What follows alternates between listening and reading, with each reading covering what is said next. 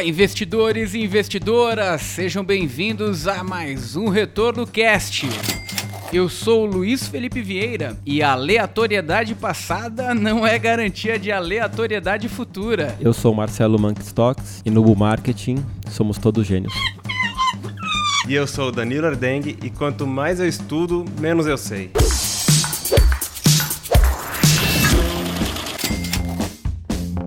E no episódio de hoje, carteiras aleatórias versus análise fundamentada por analistas com Monkey Stocks.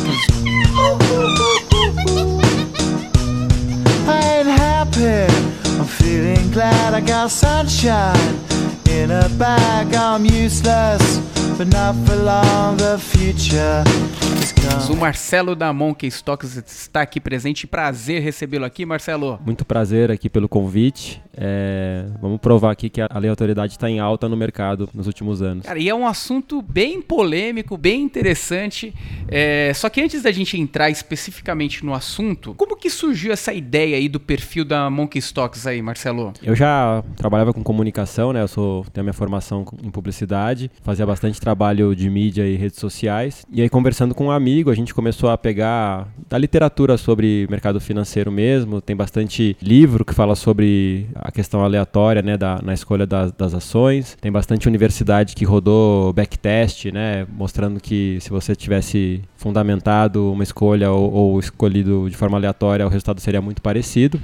E aí eu tive um insight, eu falei, putz, tá bom, tem universidade, tem tese de livro, mas ninguém nunca fez isso real numa rede social. E aí eu decidi criar o, o Monkey Stocks, então o nosso primeiro quadro, vai, recorrente, que a gente criou foi a carteira aleatória. A gente criou uma carteira semanal e uma mensal, porque é o formato que a maioria das corretoras uh, formula a carteira para cliente, né? A gente usa uma metodologia bem parecida de escolher cinco papéis, 20% de peso em cada cada um. E a gente começou a comparar com, com a rentabilidade da, da carteira das corretoras. Então, na mensal que tem mais, né, que eu, eu peguei como benchmark as carteiras que são publicadas no valor econômico. E aí, para minha surpresa, eu queria ficar ali na média, né, ou, ou mostrar que poderia ser tão eficiente quanto. De 18 carteiras, a gente ficou em segundo lugar, né? Então, a gente mostrou que foi até mais eficiente que a maioria da, das corretoras do mercado. Cara, e isso aí te espantou? Como que foi? Porque você também criou um perfil, começou a estudar sobre o assunto de repente o negócio começou a bombar, né? O, o que, que, que você sentiu nesse, nesse momento? A grande verdade, né? A maior das verdades é que no bull market você vai surfar onda junto, né? Você está posicionado ali, você vai surfar junto. Agora, esse, esse fato de estar tá um pouco melhor, aí eu acho que foi um fator sorte mesmo. Eu acho que talvez, por exemplo, esse ano começou, a gente já começou bem também, né? Na carteira mensal, principalmente. Mas talvez a gente pegue um mico aí um mês e caia bastante. Mas assim, acho que eu, a gente contou com a sorte de fato. E vocês usam que tipo de parâmetro pro, pro sorteio aí de, dessas carteiras? Todas elas trocam, todos os papéis trocam, ou não, né? Depende da, da, da do sorteio. Como, como que funciona? É, a gente sorteia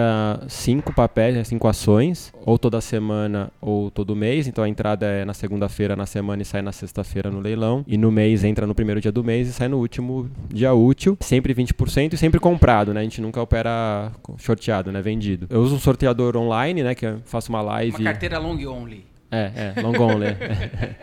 É, é o fundo long only da, da Monkey Stocks. E é, só é bom fazer um disclaimer que assim, não é recomendação, né? Eu falo sim, isso em todo sim, post, sim. porque é, eu recebo de vez quando boleta de, de seguidor comprando e eu falo, cara, você tá, faz isso, cê, cara. Você tá fazendo errado, eu tô ensinando errado, né? E aí a gente usa um, um sorteador online, né? Aí faz faço live e tal. No começo do ano acabei não fazendo a live, só coloquei o sorteador, uma questão ali de, de tempo, até porque eu tô fazendo uma reforminha no escritório para poder fazer uma live agora mais, mais bacana. É, e também comprei, eu faço um sorteador online, mas agora eu comprei um joguinho de bingo, então acho que aí para fevereiro vai ser bolinha de bingo, sorteio ao vivo, como se fosse o sorteio da Mega Sena, né, com as bolinhas no Globo. Tá, Cara, tá mudando a estratégia então é. já, né? Então, eu preciso ver, porque se aí começar a ir muito mal, aí eu volto pro sorteador online. Cara, seria legal você colocar um macaco para sortear o bingo ali, né? Então, já, já foi até cogitado, mas é, aí tem um problema ambiental, né? Não, não, não vai rolar. E, e acho, acho muito legal, e, e, o perfil é muito bem humorado aí, que você usa umas sacadas bem legais. Mas chegou já algum. Você nessas conversas, nessas suas idas aí, visitando perfis como o nosso aqui, Mais Retorno, gravando um podcast contigo Teve algum gestor aí que falou, cara, você tá me complicando aí, olha, olha minha carteira, um analista, né? Fala, meu, você tá me complicando, eu tô 10 posições é. abaixo de você, cara. Pessoalmente não. É, eu tive no começo, quando a gente deu uma. Teve umas semanas que a gente ganhou muito, né, na sorte também. Teve um outro perfil de corretora que acabou bloqueando, mas depois também é, mandei e-mail pros caras, tal, eles liberaram. Hoje tá todo mundo segue, assim. Na verdade, fiz muito mais amizades no, no mercado, assim. Não tem uma, uma inimizade no mercado, todo mundo perdo bem. E até assim, tem até um certo respeito, porque eu acho que essa questão do aleatório é entendida no mercado, né? Então, até um, uma gravação de um outro podcast que eu tava com um gestor, ele também teorizou sobre aleatoriedade e ele falou que, putz, se você, e, assim, ele falou uma coisa que é muito óbvia, mas que você não para pra pensar, né? Ele falou, se você colocar 100 macacos numa sala no final do ano, você vai falar, não, aqueles dois são os gênios, né? E na verdade não são, né? É tudo macaco, né? Assim, então, é, o pessoal entende que tem essa questão aleatória, só que eles também entendem que talvez no longo prazo, lá, numa, numa grande pernada de alta, talvez você não consiga ir junto, né? Enfim, é. mas assim, no mercado eu tenho uma gratidão muito grande mesmo, porque eu sou super bem tratado por todo mundo. Não, legal. Até entrando nesse tema mais filosófico, mais teórico aí, você começou na brincadeira. Hoje você acredita, você fala, cara, eu tô pensando em colocar, tirar minha carteira do gestor tal, e tô começando, tô pensando em montar uma carteira dessa para mim. Tem alguns fatores psicológicos para fazer uma, uma, ter uma atitude dessa, né? Mas no ano passado, a carteira do, do Monkey rendeu mais do que a minha carteira pessoal. Então, assim, se eu tivesse pegado. Se eu tivesse pego meu dinheiro e colocado, estaria mais feliz. Mas assim, a, a coragem também, né, é Mas difícil. negócio que você falou no início, é, bull market, todo é, mundo é gênio. Exatamente, né? exatamente. Mas e, e, no final tem aquela. Hoje tá muito, né, até na moda falar que se o cara é skin, the, skin in the game, não é? Tá, então, assim, até pensei em, em pegar um, um, capital relativamente baixo para aportar toda semana, né, pra a brincadeira ficar um pouco mais real. Mas aí consultei advogados e tal, e assim, não ficou claro se eu poderia ter problema com CVM, né? Eu não sou certificado, não tô dando uma, uma indicação de compra. Então eu preferi deixar como uma, uma carteira teórica. E aí eu montei uma carteira nos Estados Unidos, também 10 papéis por mês. Aí lá eu tô comprando mil dólares por mês, né? E revendo no final do mês. Que aí também não. Acho que até brinco, se a SEC vier atrás de mim no Brasil é porque eu tô importante. Então tô correndo risco lá é bacana a brincadeira que aos poucos vai se tornando algo até mais sério, porque, como você mesmo disse, existem teorias né, que, que demonstram que a aleatoriedade de fato é algo bastante estudado. Né? Você acha que quando a gente compara, é diferente os mercados, né? o mercado norte-americano, do, do mercado brasileiro, até mesmo com relação ao volume, quando a gente fala de fundamentalista, é diferente um, um analista, um gestor aqui operando é, 100 milhões de reais e um cara lá fora operando 50 bi de dólar, né? É, até tem algumas, algumas frases de Warren Buffett a respeito disso. E ele fala, né? Uma ETF ele vai, vai trazer mais valor no longo prazo do que alguém que faz algo fundamentado. Mas é muito difícil você operar com 50 bi de dólar, né? 100 milhões de reais acaba sendo até mais fácil. Você acha que no longo prazo a estratégia fundamentalista ela consegue agregar mais valor do que algo totalmente aleatório? Ah, eu acredito que sim o, o perfil, apesar de ser um perfil de, de piada, né? É, eu sempre tento colocar humor, mas assim, eu tento trazer essa questão do fundamentalismo, né? Do, do longo prazo, de pensar com a cabeça em longo prazo, é, de não achar que, que a bolsa é o lugar onde se faz dinheiro fácil, né? Sim, é por minha experiência, assim, eu não vivo de bolsa, né? Eu vivo do meu trabalho e economizo né, todo mês para fazer um aporte e diversificar meus investimentos. Eu acredito nisso, né? Você planejar as suas finanças. Dá para viver de mercado? Dá para viver, mas provavelmente você não vai ter um emprego. Seu emprego será o mercado, né? Isso que, a, que o pessoal não não põe na cabeça, às vezes acha que pode trabalhar, ficar de manhã fazendo um, day trade e à tarde trabalhar, né? Invariavelmente você vai fazer as duas coisas de forma mal feita, né? Então, eu bato muito nisso, de você ter a disciplina de juntar dinheiro, de diversificar, né? De aproveitar as oportunidades, né? De não ir com a manada, né? Então, puta, essa empresa tá muito barata, tá todo mundo entrando, eu vou entrar, né? Então, putz, será? Será que você tá indo no, no, no embalo, né? Da galera? Também bato muito em pirâmide financeira, né? Que é quando o santo, né? O milagre é muito grande, né? Você tem que desconfiar. Então, com muito humor eu também bato bastante nisso, mas assim, a minha filosofia pessoal tá muito mais no longo prazo e no aporte constante, né, acúmulo de dinheiro, que é o é a bola de neve do Buffett mesmo, né? Não tem muito como como fugir disso. Tem uma coisa interessante que você comentou há pouco, que um seguidor chegou a mandar nota de corretagem que ele comprou uma ação que foi sorteada no, no Monkey Stocks. E isso é uma coisa que a gente enxerga muito no mercado, né? As pessoas elas querem fazer algo, comprar ou vender, que faça sentido na cabeça delas. Não importa se isso faz sentido ou não para o mercado. Então, ah, eu olhei aqui duas ações, Hum, eu olhei, desenhei esse gráfico aqui, parece que está no fundo agora. Então faz sentido para mim comprar nesse momento. E a pessoa às vezes não, não olhou mais nada, olhou um gráfico e falou: por isso daqui faz sentido. Então, você acredita assim que hoje no bull market está surgindo muito gênio, né? Tem milhares, tem gente vendendo curso que começou a operar mês passado. E as pessoas, elas tendem a buscar justificativa para fazer suas operações. A carteira aleatória, ela vem na contramão. Não tem justificativa nenhuma. Isso. A não ser que o seu random lá, o teu sorteio esteja com algum, algum problema. Algum né? vício, não, é. Como eu faço uma macumba antes, né? E filmo, é, tem, tem aí poderes sobrenaturais É, então, antes do sorteio. é. Mas no médio prazo, assim, o investidor médio, ele. Você acha que se ele seguir uma carteira aleatória, ele tem mais chance de ter um resultado bom? Ou ele buscar outros tipos de operações, buscar ser day trader, enfim, outros, outras estratégias, né? Eu- acho assim, né? Eu até a gente estava conversando antes de começar a gravar, eu passei por várias fases dentro do mercado financeiro, né? Então, desde fazer operações que eu não estava entendendo o risco e ganhar dinheiro meio sem saber porque eu estou ganhando dinheiro. Depois fui para day trade, já operei BMF, já fiz swing trade e aí você vai ganhando ali musculatura para entender para que tipo de operação você se adapta melhor. Que no meu caso, de fato, é- foi continuar com a minha carreira e, e aportar para o longo prazo. Mas eu acho que quem quer se arriscar mais com operações mais curtas, eu confio muito em quem foca em virar um especialista, né? Então, assim, é, é muito importante, se você consegue dominar um, dois setups, né? E falar assim, putz, eu gosto de fazer um swing trade com esse gráfico, um day trade de cruzamento de média, um fechamento de gap de manhã, né? É, tanto que assim, quando eu fazia day trade, eu só operava dólar de manhã dois setups que assim, tinha mais volatilidade porque eu fazia, né? Sempre me dei bem com dólar, nunca me dei bem com índice, né? E assim, só operava isso. O- tanto que o índice eu nem olhava se estava para cima, para baixo, né? Então assim, eu, ac- eu acredito muito que pro cara ser bem sucedido, tem que ter a disciplina, né? Mas assim, tem que virar um especialista no setup dele. Então, quando você pega um, um cara te indicando é, um- uma ação para comprar, ou uma opção, ou um, um mini contrato, você fica refém da opinião do cara, né? Você não está necessariamente entendendo é, por que você está fazendo essa compra. E aí, então, assim, ou você vai colocar um capital muito pequeno, né, para pôr em risco, porque você colocar grande e perder, você está literalmente quase que comprando um bilhete de loteria ali, né? Você não sabe se vai ganhar ou perder. E é muito importante também seguir a estratégia, né? Então, colocar os stops ali, porque tem uma justificativa. Toda operação de curto prazo, ela tem um ponto de saída no ganho ou na perda, né? Então, você tem que seguir a risco. Então, eu acho que para se dar bem no curto prazo, com certeza, se você virar especialista em uma operação ou duas, você vai se dar muito melhor, inclusive, do que na aleatoriedade, né? Com certeza. É, e, é, e é bem interessante quando a gente vê de fato a, a teoria da aleatoriedade, é, que ganhou, olhando o histórico, né, ganhou popularidade lá em 73. Até tem um- uma pessoa bem famosa que escre- escreveu um clássico, Burton Malkiel, que é a, a Randall Walk Down Wall Street. Quem tiver interesse, olha, saiu, sou bem o inglês aí, John?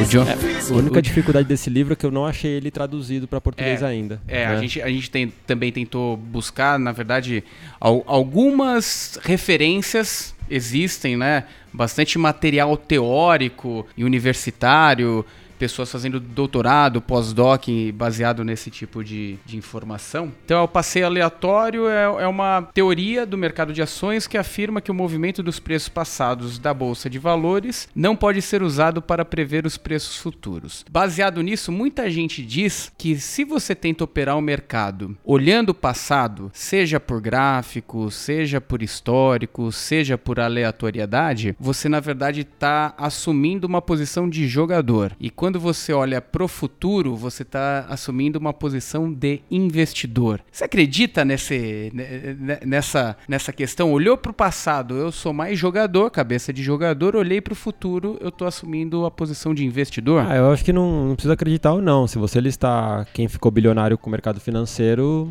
você vai ver quem, quem é. É o cara que jogou ou é o cara que, que investiu né, no futuro. Então, acho que os, os, os dados ali dizem por si só. É, o interessante do livro do, do Malcolm é que assim, ele faz toda essa, essa argumentação e no final ele teoriza qual seria a melhor estratégia. E, cara, assim, é a, é a estratégia do Buffett. Ele faz exatamente a mesma descrição do que o Buffett faz para você ter sucesso. né? Ter paciência, entender um pouquinho do que as empresas fazem. E assim, particularmente, eu não acho tão difícil, né? Assim, que, que eu falo para muita gente quando vem me perguntar, tá falando um pouco aqui mais cedo, por exemplo, ah, chega um cara, sou médico. Então assim, você é médico, ah, você trabalha com plano de saúde, pô, trabalho. Pô, então você sabe, pô, na bolsa tem algumas empresas de seguro de saúde listadas. Pô, qual que você entra no sistema, é um sistema legal, te paga em dia, o atendimento é legal, a empresa tá crescendo. Pô, é essa aqui. Pô, cara, então você tem alguma dúvida que é essa aqui que você deveria investir, investir né? na bolsa, né? Ah, não, eu quero comprar Petrobras, então eu quero saber de petróleo. Cara, você é médico, é muito mais fácil você saber sobre a sua área, entendeu? Então, fala, pô, essa empresa aqui, ela não me paga em dia, ela tá com o sistema todo arrebentado, cai o servidor. Pô, então essa aí provavelmente não é uma empresa que você tenha que,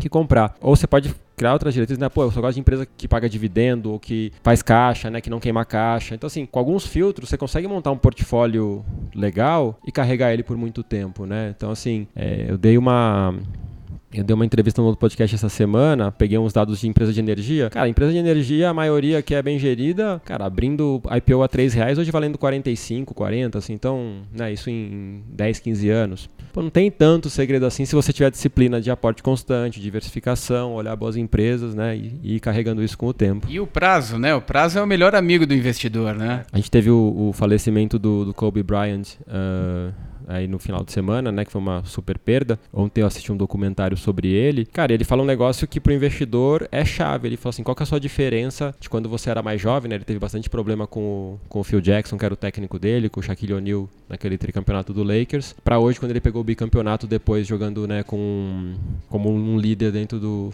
do Los Angeles Lakers, ele falou: "Cara, a diferença é paciência. Quando eu era jovem eu não tinha paciência. Eu queria tudo na hora. Eu queria ser. Ele sempre quis bater os seis títulos do Michael Jordan. Né? Ele ficou em cinco. Aí ele falou assim, cara, quando eu ganhei o primeiro, eu já queria no ano seguinte ter os seis, né? Tipo, ele não tinha a paciência de esperar e, e, e confiar na, na jornada dele, né? Então acho que a principal diferença para a gente tem aí uma grande entrada de pessoas na bolsa e quando você olha a, essa faixa etária mais jovem entrando é muito maior, cara, é paciência, assim. Você tem 20 anos, você não precisa, resol... você não precisa resolver sua vida financeira com 21 anos, né? Que bom se você resolver, né? Mas assim, se você planejar resolver sua vida vida financeira com 45 anos, tá ótimo também, né? Então acho que para essa galera jovem, a paciência talvez seja o fator ali mais difícil para lidar com as finanças dentro do mercado financeiro. Até complementando, se a gente trazer para o lado do investimento, você citou o Buffett antes, o Luiz também citou, ele compra pouquíssimas vezes no ano, às vezes uma vez no ano, às vezes ele não compra se não tem uma oportunidade. Às vezes deixa cash.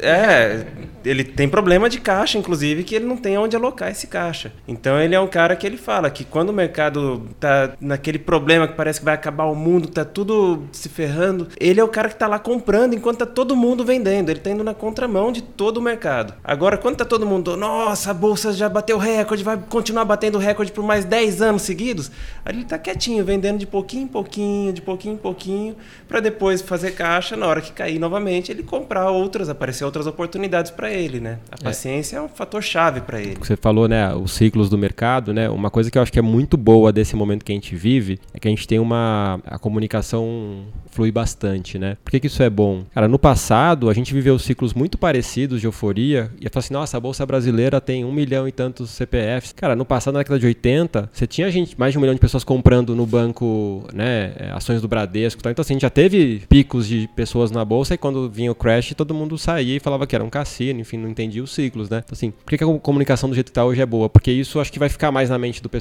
né? Assim, ninguém se preocupa em ler como que era a década de 60, 70, 80, né? E assim, tudo que a gente tá vivendo hoje, a gente tá, tá vivendo de novo. Só que você fala, não, hoje, agora vai ser diferente, né? Agora vai ser alta eterna. Cara, não vai. Uma hora vai corrigir, né? Você vai ter muito crédito a ser pago no mercado, vão tomar menos crédito, vão ter que pagar, diminui a economia e, e desacelera. Não tem, não tem muito segredo. Então, eu acho que hoje com a comunicação, por exemplo, muita, muito gestor de fundo que hoje né, fala muito, tá indo bem, por hora que vier um bear market, talvez o cara quebre, vai ser difícil esse cara se esconder hoje, né? Tipo, não, esse cara Porque assim, se você pegar o histórico dos fundos que a gente tem no Brasil, você tem 3, 4 fundos com 25 anos, 20 anos. A maioria, você vê que aparece em 2008, 2009, que é quando dá uma retomada, né? Então assim, e cadê o... Cadê quem quebrou nessa história, né? Esses caras conseguem sumir da história e de repente trocam o nome do fundo, abrem um... Abre um novo né, CNPJ. CNPJ. Então, assim, eu acho que com a comunicação hoje do jeito que está, vai ser mais fácil você ter o, o, o, lastro né, dessa informação e conseguir saber quem, quem no mercado, na verdade, era só o gênio do bull market, né, só o filhote do bull market, quem que de fato tem um DNA de investimento, de se proteger num, num período mais, mais difícil.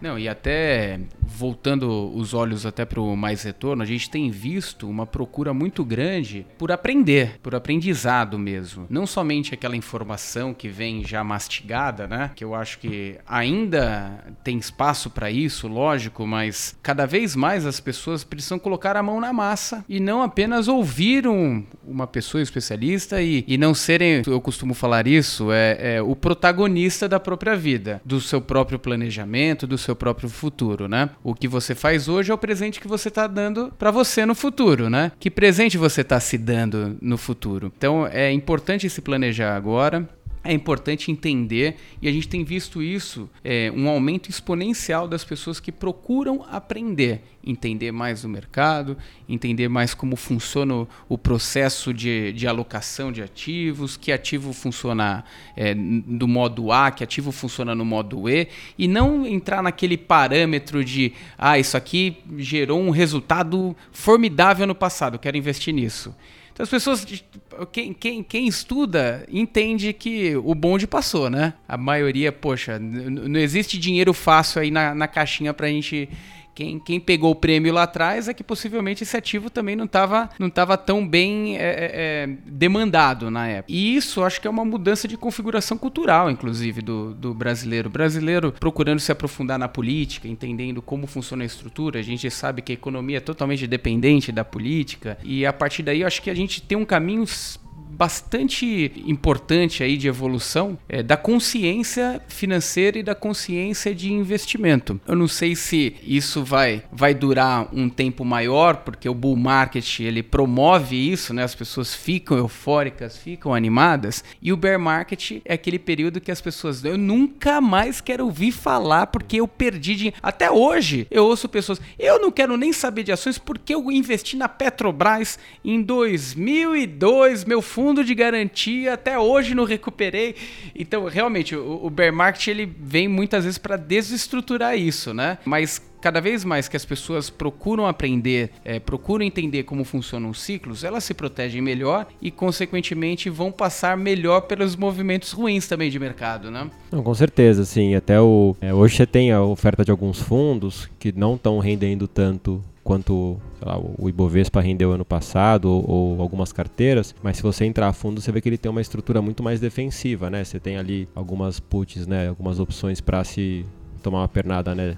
Para baixo te proteger a carteira tal. Então, assim, é importante. Primeiro, assim, é importante você entender. É, não vou falar que se a gente tá ou não tá, cada um tem mais. Então, assim, pô, a gente tá no final de um ciclo, tá chegando, não tá? Pô, será que é hora de eu começar a ficar mais defensivo? Pegar ações que variam menos, né? é, ou mais domésticas talvez, né? Se vier uma crise global, é, voltar a alocar algo na renda fixa, tentar alguma coisa diferente. Você tem que entender um pouco disso pra, pô, tá na hora de eu defender, então vou, vou abrir mão de ganhar muito, mas também não quero perder. Ou, putz, agora eu acho que é a pernada que vai subir mesmo e aí eu vou ser mais agressivo, né? Então, só com conhecimento você consegue tomar esse tipo de decisão. E até o, o bom de você sempre aprofundar seu conhecimento é que às vezes o setup que você opera hoje no bull market, quando o mercado virar para bear, ele não funciona. Ou quando o mercado uma, tiver uma volatilidade muito alta, vai fazer mais sentido fazer day trade. Quando o mercado ficar em consolidação, talvez faça sentido você operar desvio padrão, long and short. Então, assim, quanto mais conhecimento você tiver, mais você consegue se reinventar. Né? Imagina, você pega os caras que eram é, os traders do mercado no chão ali, né, no pregão no chão. Pô, esses caras ali estavam no corpo a corpo, gritando, de repente virou uma tela. Pô, você vai ver que tem muito cara que está até hoje no mercado, porque o cara soube se reinventar. Teve cara que não conseguiu e saiu, entendeu? Então, assim, toda hora o mercado vai se reinventar e você precisa, para você se reinventar, você tem que ter o conhecimento, né? Não tem muita escapatória. Senão vai ficar dependendo de, de qual de analista. Então, assim, vai, vai jogar em algo que você não tem um domínio. Vocês falaram de fundos agora, e como eu cuido da parte de dados do, do Mais Retorno, a gente recebe ali todos os fundos que existem no Brasil. Quando o Stuber começou, foi num, num projeto no, no, banco que ele trabalhava na época, que o banco criou, eu não me lembro a quantidade, mas se eu não me engano eram 20 fundos com 20 pessoas diferentes e cada fundo com 500 mil reais. E ele foi o cara que se destacou e ele provou com o tempo que ele é um cara diferenciado de fato. Hoje, esse mesmo banco que ele trabalhava e outros bancos também, eles criam fundos com nomes códigos, que ninguém sabe o que, que é. E aí você pode colocar uma carteira aleatória até dentro desses fundos, porque o que, que eles querem de fato? Eles querem que depois de um período X, pegar aqueles que foram outsiders, aqueles fundos que renderam acima do, de benchmarks, e falar que aquele fundo tem uma estratégia X, que ele tem um gestor Y, que ele é muito bom, e vender para os seus clientes e captar ali 300 milhões, 500 milhões, 1 bilhão em poucos meses. Isso vai dar muito dinheiro para o banco, e se 19 fundos desses não deram certo, ele simplesmente encerra o CNPJ e acaba antes de lançar para o mercado. Então isso acaba sendo um pouco de aleatoriedade, aleatoriedade também no mercado real, no mundo dos investimentos, né? É, acho que isso aí é, é a mistura da aleatoriedade com seleção natural, assim, né? Inclusive, se eu não me engano, eu estava até procurando essa informação que eu não consegui consolidar os dados, mas vou consolidar. Eu sei que tem casa de research fazendo isso também, tipo, faz isso experimentar e fala assim, putz, essa aqui deu 100%, então vamos divulgar agora essa para o mercado, né? Então, mesma estratégia, pô, você começa a jogar com a matemática do seu lado, né? Não é possível que você vai lançar 20 carteiras e as 20 vão mal, né? Ainda mais num, num bull market, com certeza você vai ter um outlier para cima e um para baixo. Mas acho que você falou um ponto que isso eu aprendi com, com um cara que, eu, que virou um, um colega aí do mercado, que é o Richard Rittenband, que, cara, é muito verdade, que assim, quer aprender, quer ter uma informação sólida, procure aqueles que se provaram com o tempo. Assim, pô, legal. Pô, tem um. E assim, não é uma crítica, porque tem muita gente com uma super intenção boa no mercado que tenta passar um conteúdo é, verdadeiro, mas assim, pô, você tá seguindo um cara que é um youtuber que tá fazendo uma grana há um ano no mercado. Cara, esse cara não se provou com o tempo, né? Pô, você sabe como que ele vai reagir quando o mercado cair, quando a configuração mudar. Pô, com certeza você está aprendendo alguma coisa com esse cara, mas assim, procure os caras com mais fundamento, né? Procure um, ler um livro do, do Buffett, do Ray Dalio, né? Do Peter Lynch, porque pô, esses caras estão aí, meu. O Buffett, acho que fizer a conta, o cara investe, sei lá, 70 anos, 65 anos, né? Pô, o cara se provou com o tempo, assim, muito, né? Assim, não é à toa, né? Contou, teve muita paciência. Se você olhar, tem um documentário dele na HBO, se você assistir, o cara tem uma vida quase monótona, assim, né? Super disciplinado, escritório, toma Coca-Cola, come o McDonald's, lê o jornal, volta para casa, sabe? Quando ele ganha dinheiro, ele compra um McDonald's mais caro, é. né? Pede, pede um, uma batata grande, né? Pede o número. Procura os caras que se provaram com o tempo. Eu tenho uma... Eu, eu sou um cara que praticamente não lê best-seller, né? Quando me falam de algum assunto, fala, putz, isso aqui agora tá... Ah, lê sobre isso aqui e tal, essa coisa política cara, eu acabo procurando um livro que está publicado há 50, 100 anos, assim, eu não publico, eu não vou buscar o livro que acabou de ser escrito que, de um cara famoso, né? Então, assim, isso é um ensinamento bem grande, assim, a gente ir atrás de quem se provou com o tempo. Legal. Esse filtro aí já vai tirar a maior parte do, dos picaretas aí da. Ah, não, mas assim, só, só, uma ressalva, né? Eu tenho muito amigo no mercado, assim, tem muita gente que está fazendo um trabalho sério. Né? Só que você não sabe se em algum momento o mercado, pô, se, sei lá, vamos dar uma catástrofe e, e a Bovespa volta para 50 mil pontos, né? É aquele negócio que você falou, a pessoa se prova com o tempo, né? Sim. Então, assim, mas você tem, por exemplo, tem gente jovem que tem 40 anos hoje, que já passou, já opera desde 2005, né, de, de, de começo de 2000, que já passou uns apertos e se pro, e provou que teve, né, capacidade de, de, de segurar a onda. Inventar, né? Porque é muito difícil, né? Você, você não conta com um imponderável, né? Então, você está aportando lá, você tem sua grana, tá, tá em jogo, cara, você pode perder teu emprego, você pode, o mercado pode corrigir, né? Então você não, é, assim, ah não, eu tô ali, tô, se voltar para 50 mil pontos eu tô confortável. Cara, mas voltou para 50 mil pontos, você perdeu o emprego e você tá com um parente doente, cara. Pô, não desejo isso para ninguém. Mas assim, e se acontecer, você vai segurar tua onda ali ou você vai ter que liquidar e vender tudo? Então assim, você precisa estar tá preparado para o pior, né? Então assim, você sempre tem aquele pezinho atrás, fala, estou bem, né? Minha defesa está sólida, né? Eu estou bem defendido. É sempre importante para você perdurar, porque também uma coisa que você tem que pensar, principalmente eu que já sou, sou pai, né? Você tem que pensar que um dia você não vai estar aqui, você vai ter uma família que vai continuar, né? Então você vai deixar um patrimônio maior para essa família multiplicar e, e, multiplicar cada vez mais e ter mais conforto, né? Então assim, é, é, você tem que ter esse pensamento do longo prazo, né? Que às vezes está até é, sendo até um pouco aqui, vai holístico, né? Assim, é, sobrepõe a tua própria vida, né? Você, pô, eu tive um conforto maior que meus pais tiveram, quero que meus filhos tenham maior, que eles tenham maior. Então assim, por isso que é, você investir corretamente, não correr uns riscos absurdos, é importante para você perpetuar isso.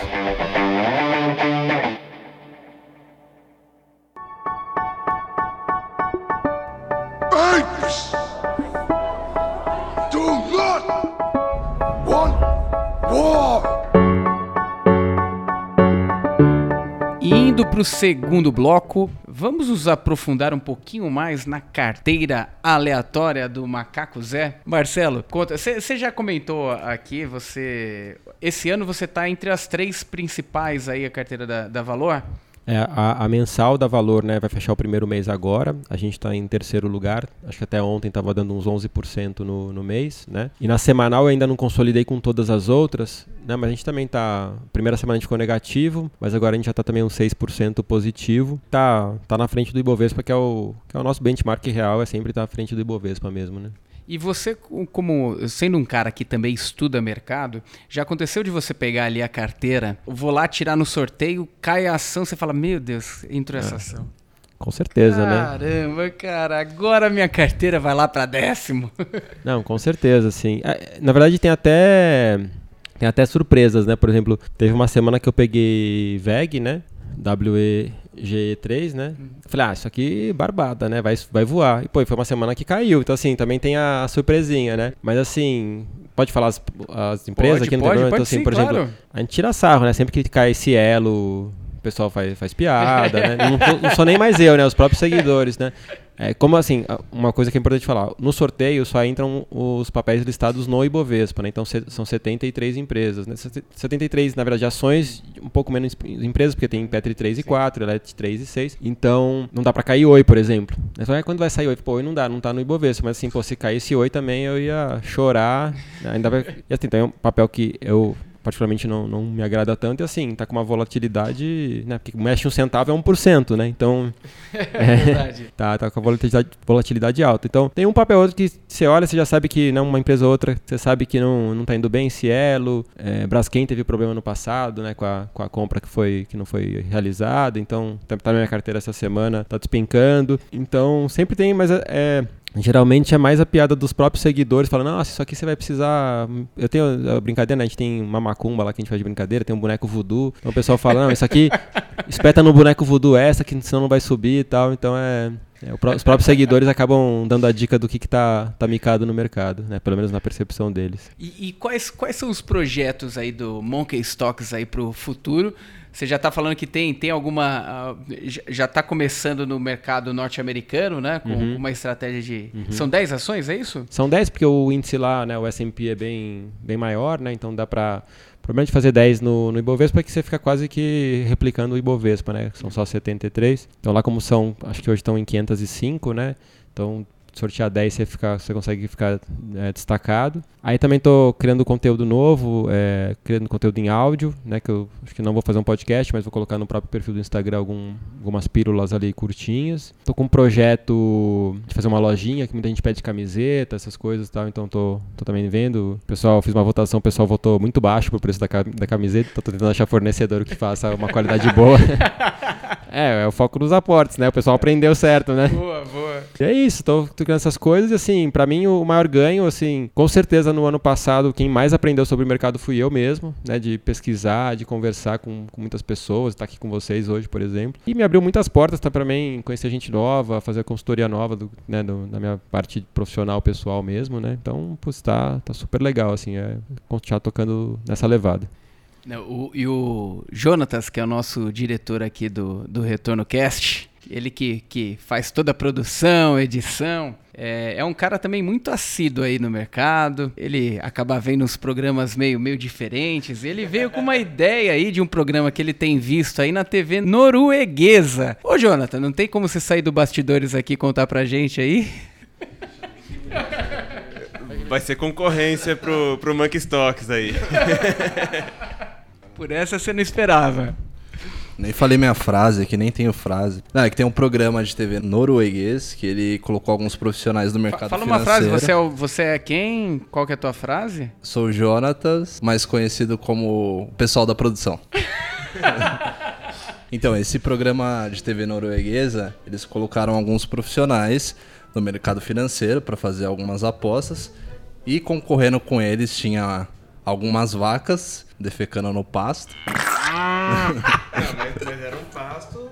Era um pasto que é, eles escreveram, eles fizeram uma, uma carteira, né? Colocando o nome das ações na, no pasto. E onde a vaca... as ações do índice no isso. pasto. E onde a vaca cagava, eles montavam a carteira. Era isso. E concorrendo com eles também tinha blogueiros de maquiagem. Tinha mais um também, que é. Os especialistas. Não, os especialistas já tinha falado. Tinha um astrólogo. O astrólogo foi o pior, o pior desempenho. Cara ridículo. Profissionais, eles empataram com a vaca, cagando no passo. Pô, Olha só, montar um call stocks aí também. Um bom desempenho, cara. Com as vacas cagando no passo, eles ficaram felizes. Shit stocks. Só que eles ficaram pelo menos felizes porque o, o deles não teve tanta volatilidade, né? Teve um Sharp melhor, né? É, teve um Sharp melhor.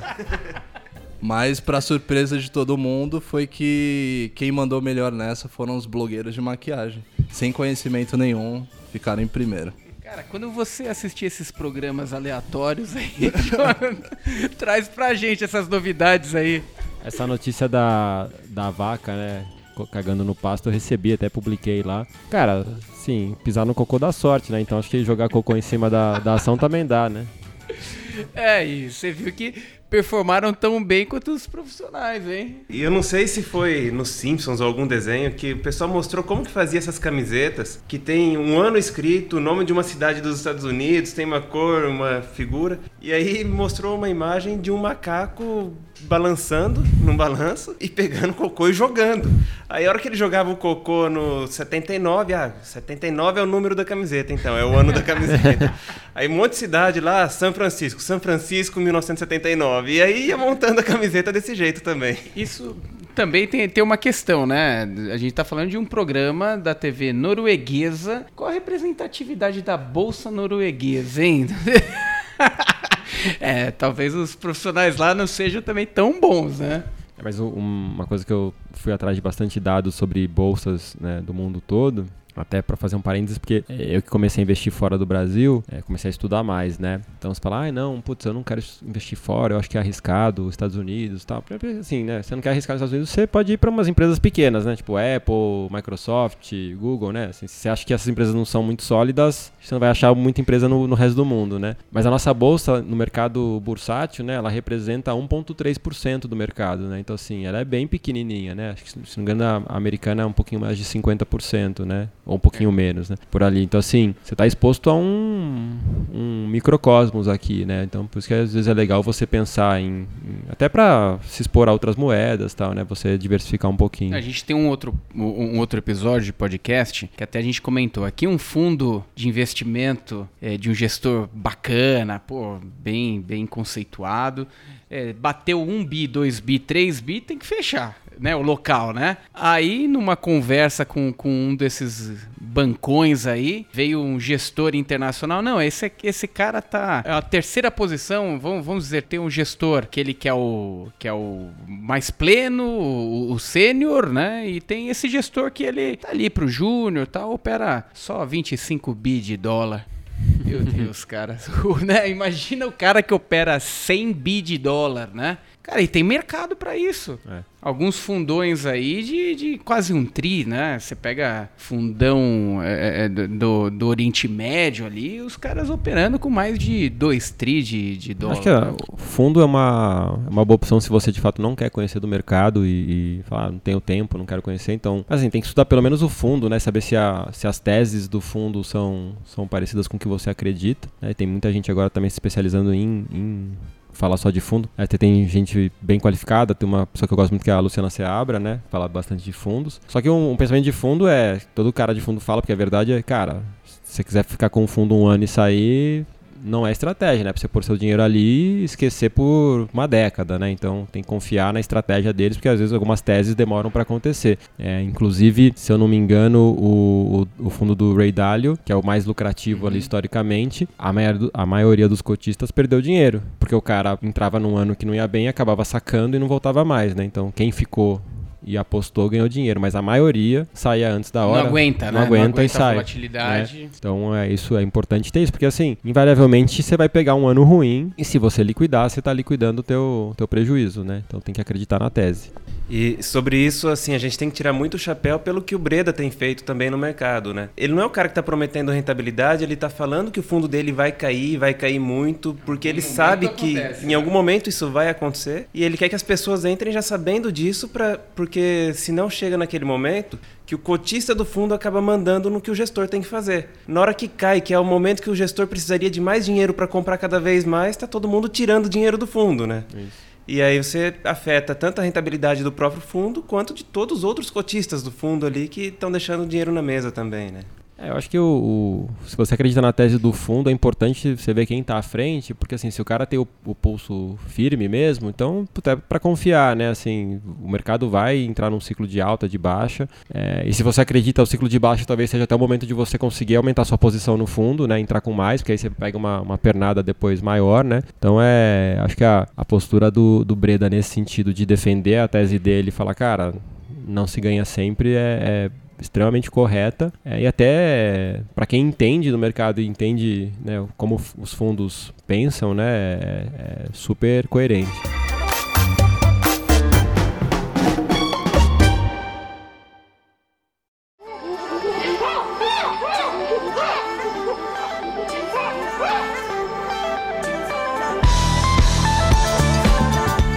Então, indo agora para o terceiro bloco, Marcelo Monkey Stocks na tua carteira pessoal. Como que você tá na sua estratégia pessoal? Como você se considera dentro dos perfis mais diversos aí de mercado que você está? Qual que é o seu status, seu perfil atual?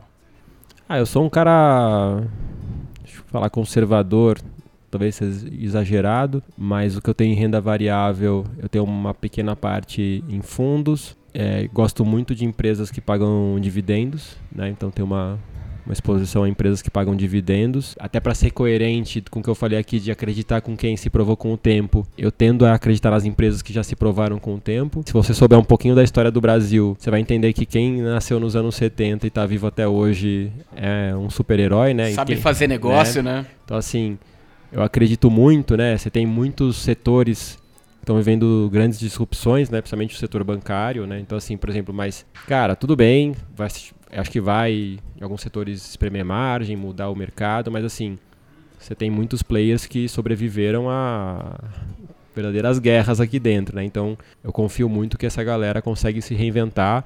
É, algumas empresas têm a cultura muito forte também, que eu, que eu acredito. E aí também tenho sempre um, um ou outro ali turnaround na carteira, apostando que alguma coisa pode andar mais rápido. Né? E aí, quando andar o que eu acho que anda, eu também acabo liquidando. Tento usar aquela estratégia da liquidação de 20 mil por mês para não pagar o imposto, né? Aumenta então, o saldo médio da carteira, né?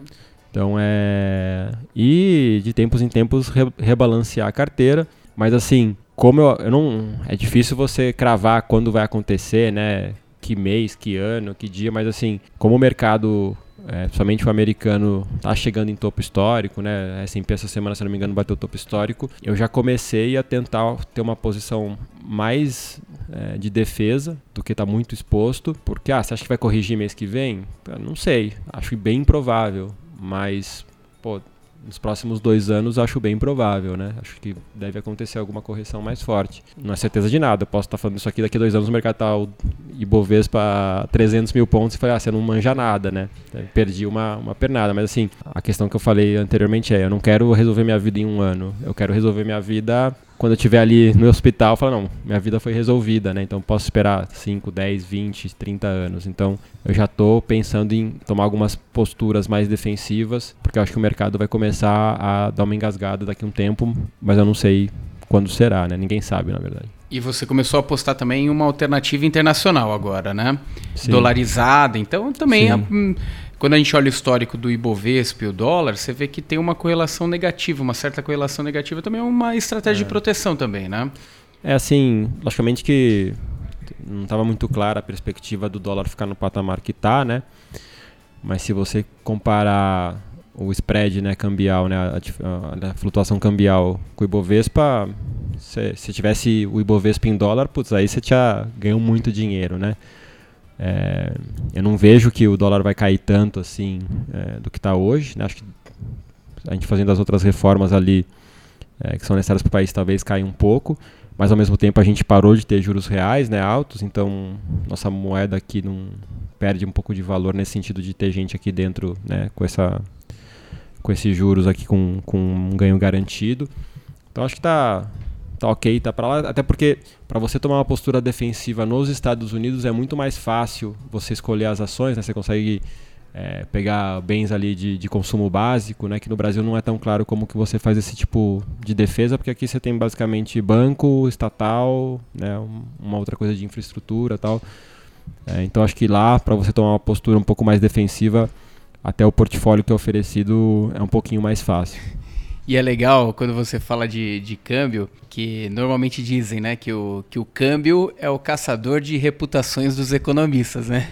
Quem tenta arriscar aí acaba sempre se machucando, porque totalmente imprevisível as, as possibilidades, as variáveis são, são infinitas, que é, que é muito improvável que, olhando um cenário macro, você consiga apostar num câmbio assertivo, né? É, eu acho que o, o, o, segredo, né, apesar de, ah, eu quero estar tá mais defensivo, eu quero estar tá um pouco mais agressivo, é você estar tá sempre diversificado, né? Falar assim, ó, eu tô colocando risco, mas o meu risco é 10% do meu patrimônio, é 15%, não 80%, né? Então, assim, vejo um movimento aí do pessoal que já está mais pessimista, vai, ou, ou, já vendo algumas coisas que eu ainda não vejo, é, já comprando ouro, né? Ou apostando um pouquinho em Bitcoin, porque num mercado ali mais tenso tende a, a, valorizar, né, como uma reserva de valor. Mas assim, você fala, ah, tá bom, você comprou ouro. Pô, o cara comprou 2% do patrimônio em ouro, 3%, 5%, não 50%, né? Então assim, esse esse balanceamento também é bom, é interessante você aprender a fazer para entender onde você tá, como você está alocando a tua carteira, né? E para cada pessoa tem tem uma regra diferente, né? Tem gente que. Eu conheço gente que tem 100% em fundos imobiliários, a gente tem 100% em bolsa e, e tá confortável. Né? E se perder, talvez fique confortável, talvez não. Mas assim, você tem que entender o, o que vai fazer você chegar em casa dormir tranquilo, né? Falar, nossa, eu tô com tudo em opções, amanhã eu posso zerar. Então assim, você não vai dormir, né? Então assim, você precisa ter uma exposição a risco que você chegue em casa tranquilo para viver sua vida, né? E que faça sentido para você, para os seus objetivos, né?